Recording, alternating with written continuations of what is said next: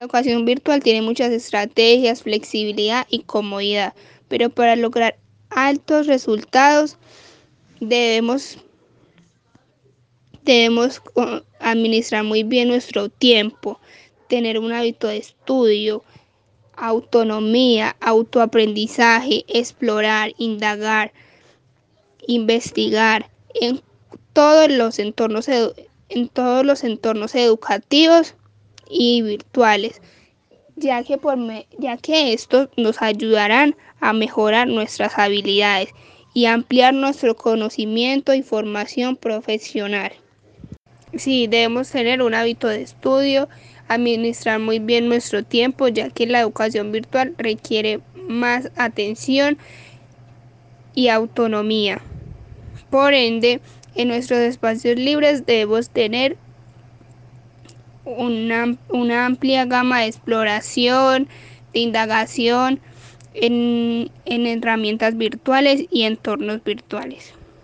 Una de las ventajas es autonomía, reducción de costos, acceso ilimitado a los materiales de la clase en cualquier momento, en cualquier lugar, ahorro de tiempo para las demás actividades y sobre todo amplía nuestra formación profesional. Sí, la tecnología permite dar continuidad a la educación en las personas que trabajan porque en esta ellas van a ampliar su conocimiento, van a ampliar las posibilidades formativas, los costos van a ser reducidos porque ya todo está en entorno virtual, todo lo que sea con preguntas, dudas, todos lo van a encontrar por medio de estos entornos. Y además, el ritmo de estudio para esas personas va a ser de acuerdo a sus necesidades. Van a ahorrar tiempo, pueden estudiar y trabajar a la vez sin necesidad de presentarse físicamente a los lugares, compartir ideas con sus diferentes compañeros para estas personas la tecnología es una gran oportunidad. Es el paso hacia las posibilidades formativas. La relevancia que tiene la tecnología en la educación virtual es la flexibilidad,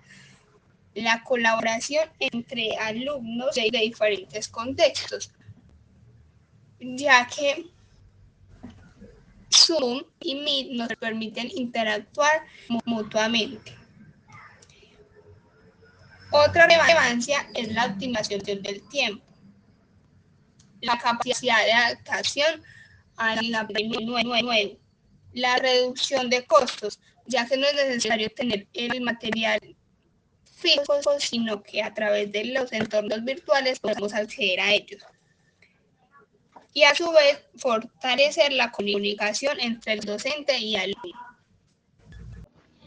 Para aprender a través de la virtualidad es necesario ser conscientes de que debemos tener una rutina educativa, pero al mismo tiempo mantener una disciplina estable por parte de los educandos y de esta manera será más amena la educación y dará mejores resultados cuando tanto instituciones educativas, padres de familia y estudiantes se comprometen a trabajar con esta. Sí, la tecnología de algún modo permitió dar continuidad a la educación y los trabajos en los que se desenvuelven cada uno de los seres humanos, porque por medio de la virtualidad, tanto docentes, estudiantes y empresarios pudieron seguir adelante desarrollando cada una de las actividades que realizaban de manera presencial, tomando de la mano una nueva estrategia a través de la virtualidad que permitió que esto fuera posible. La tecnología en la educación actual ha cobrado mucha relevancia porque por medio de esta, a causa de la pandemia, todos los seres humanos hemos tomado rumbos diferentes, volviéndonos los mejores amigos de la tecnología. Y esta ha sido y seguirá siendo una herramienta en la cual los seres humanos puedan desde comunicarse con las demás personas hasta trabajar y estudiar por este medio. Yo pensaría que la principal recomendación es que eh, organice una rutina de trabajo, que tenga un horario que él va a cumplir fielmente durante el desarrollo académico de sus cursos, porque eso es lo que le va a permitir también dar cuenta de los avances pues que va teniendo en ese proceso. Entonces, lo primero es que tenga una rutina de trabajo. Lo segundo es que esté dispuesto o dispuesta a establecer comunicación y diálogo constante, no solo con los compañeros, sino también con el docente que acompaña el curso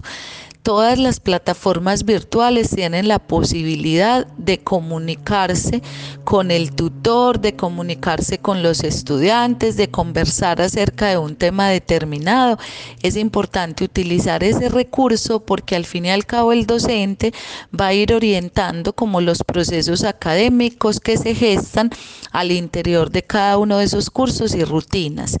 Tercero, si usted tiene una rutina de trabajo, entonces es eh, muy fácil sería poder darse cuenta de las fechas de los entregables. Es muy importante que sea responsable con esas fechas. Eh, eso exige el tener un calendario y en ese calendario ir eh, chuleando o ir señalando los días en que debe entregar cada una de las actividades precisamente para evitar pues que se le pierda la información o que eh, se le pase la fecha estipulada y que por ende pues tenga una mala nota con relación a ese proceso. Eh, y lo último sería contar con una muy buena voluntad para poder realizar ese trabajo individual que amerita de responsabilidad, paciencia y tiempo porque sin esos componentes sería muy difícil poder alcanzar pues como lo que el estudiante pretende en aras como de su proceso de, de formación. Y por último y no menos importante, eh, considero pues el hecho de que como estudiante entonces también pueda explorar digamos otras estrategias de aprendizaje colaborativo a través del uso de herramientas virtuales porque esto va a repercutir en esos procesos de aprendizaje de los cuales pues estoy mencionando eh, y fuera de eso, pues le va a generar un nuevo aprendizaje a partir de esos cursos virtuales o esas plataformas que se han diseñado sobre el tema. Para poder desarrollar las actividades, cumplir los objetivos que se trazan en torno a, a todo ese desarrollo académico que se pretende a partir del aprendizaje virtual, sin duda es necesario que el estudiante sea 100% responsable, que tenga una rutina de trabajo que le permita estar al día con todas las actividades que se requieren y para poder alcanzar pues como los objetivos propios de cada curso. Sobre todo porque dentro de ese aprendizaje virtual la responsabilidad del estudiante es lo primordial. Entonces de allí la importancia de poder tener una rutina de trabajo y que en esa rutina pues el esté también el ir avanzando paulatinamente según los desarrollos que se pretenden en cada uno de los cursos o en el campus virtual para poder dar cuenta de ese proceso de enseñanza-aprendizaje y poder cumplir con los tiempos establecidos para cada una de las lesiones o actividades que se tengan programadas. Respecto a las ventajas de la educación virtual, pues yo diría que eh, permite uno comodidad tanto para los estudiantes como para los docentes, porque precisamente amerita de una responsabilidad en cuanto a ese componente eh, asincrónico en el que cada uno de los estudiantes entonces debe ser responsable de su propio proceso formativo y les permite pues que puedan realizar sus actividades en los tiempos que cada uno disponga según las rutinas y procesos pues que cada uno como estudiante y docente decida. Otra de las ventajas es la flexibilidad con el horario eh, los estudiantes pueden elegir los días y horarios de acuerdo al tiempo libre que tienen. Eh, otra de las ventajas eh, son los precios, podríamos decir asequibles, porque al fin y al cabo se reducen los costos. Usted paga una matrícula pero no tiene que pagar por el desplazamiento hacia el sitio de estudio determinado, sino que desde su casa, desde su lugar de trabajo, usted puede desarrollar las actividades que se generen. Eh, otro otra de las ventajas es el acceso a mayor oferta, ¿cierto? Se encuentran, si el deseo suyo es formarse, entonces usted puede encontrar eh, muchas opciones educativas en un solo lugar eh, relacionadas pues como con el tema. Al mismo tiempo, en ese componente del estudio asincrónico, entonces usted puede repetir las lecciones, por ejemplo, cuantas veces considere necesario, realizar las lecturas cuantas veces considere necesario, como para poder adquirir un aprendizaje que es el que le están pidiendo con relación pues como al tema que se esté trabajando. Yo pensaría que son muchas más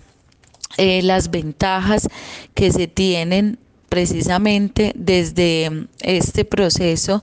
de educación virtual. Eh, quiero resumirlas, digamos, como en algunos componentes. El primero, la administración del tiempo. Las, el segundo es que las clases pueden ser en cualquier momento, en cualquier lugar. Es solo tener un dispositivo electrónico con el cual ingresar como para ir avanzando en el proceso. Se puede aprender utilizando recursos, diferentes recursos multimedia. Eh, se ponen en práctica también las habilidades tecnológicas y se adquieren nuevos pensamientos y herramientas relacionados con esas habilidades. Se pueden conocer nuevas formas de aprendizaje, eh, la parte económica que no puedo dejarla a un lado. Lo que sí es indispensable es que para poder lograr todo ese proceso a nivel virtual es necesario pues tener una buena conectividad que asegure el acceso a internet pues como para poder em, ingresar al campus o a ese espacio académico que se ha diseñado para el logro de los objetivos. Respecto a la segunda eh, pregunta,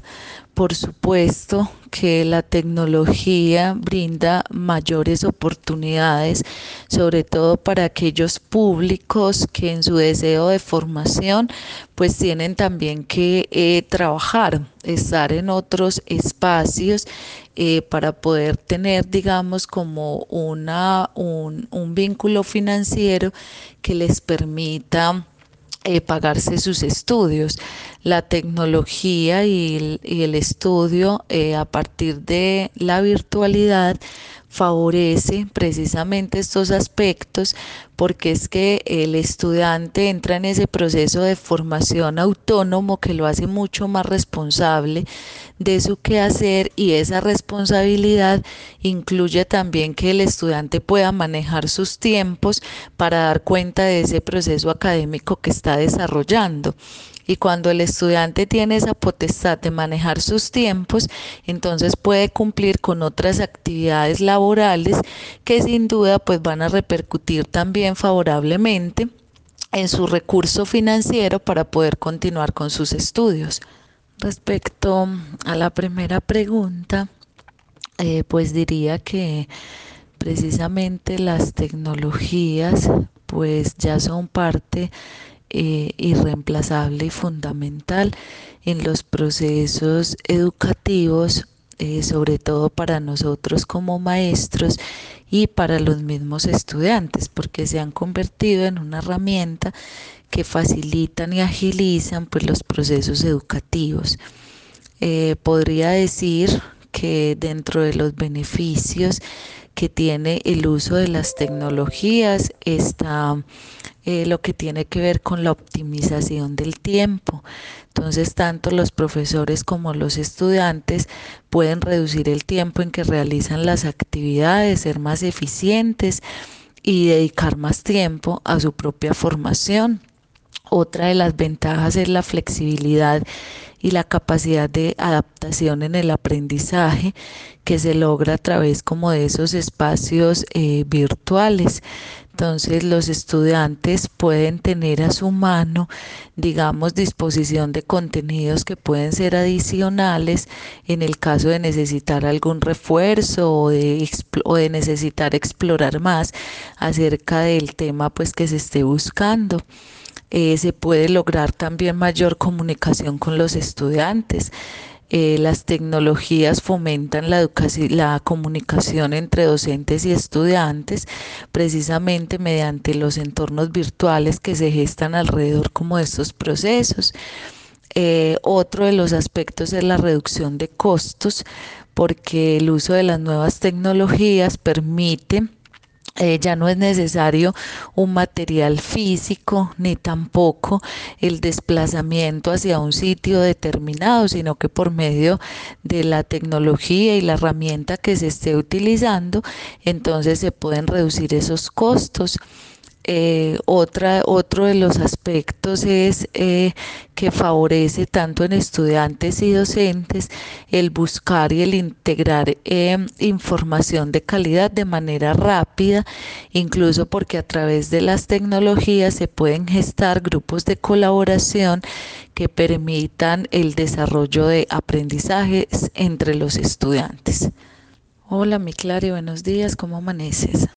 Sí, claro. Eh, todo proceso formativo, independiente que sea virtual o presencial, debe eh, llevar al estudiante a que establezca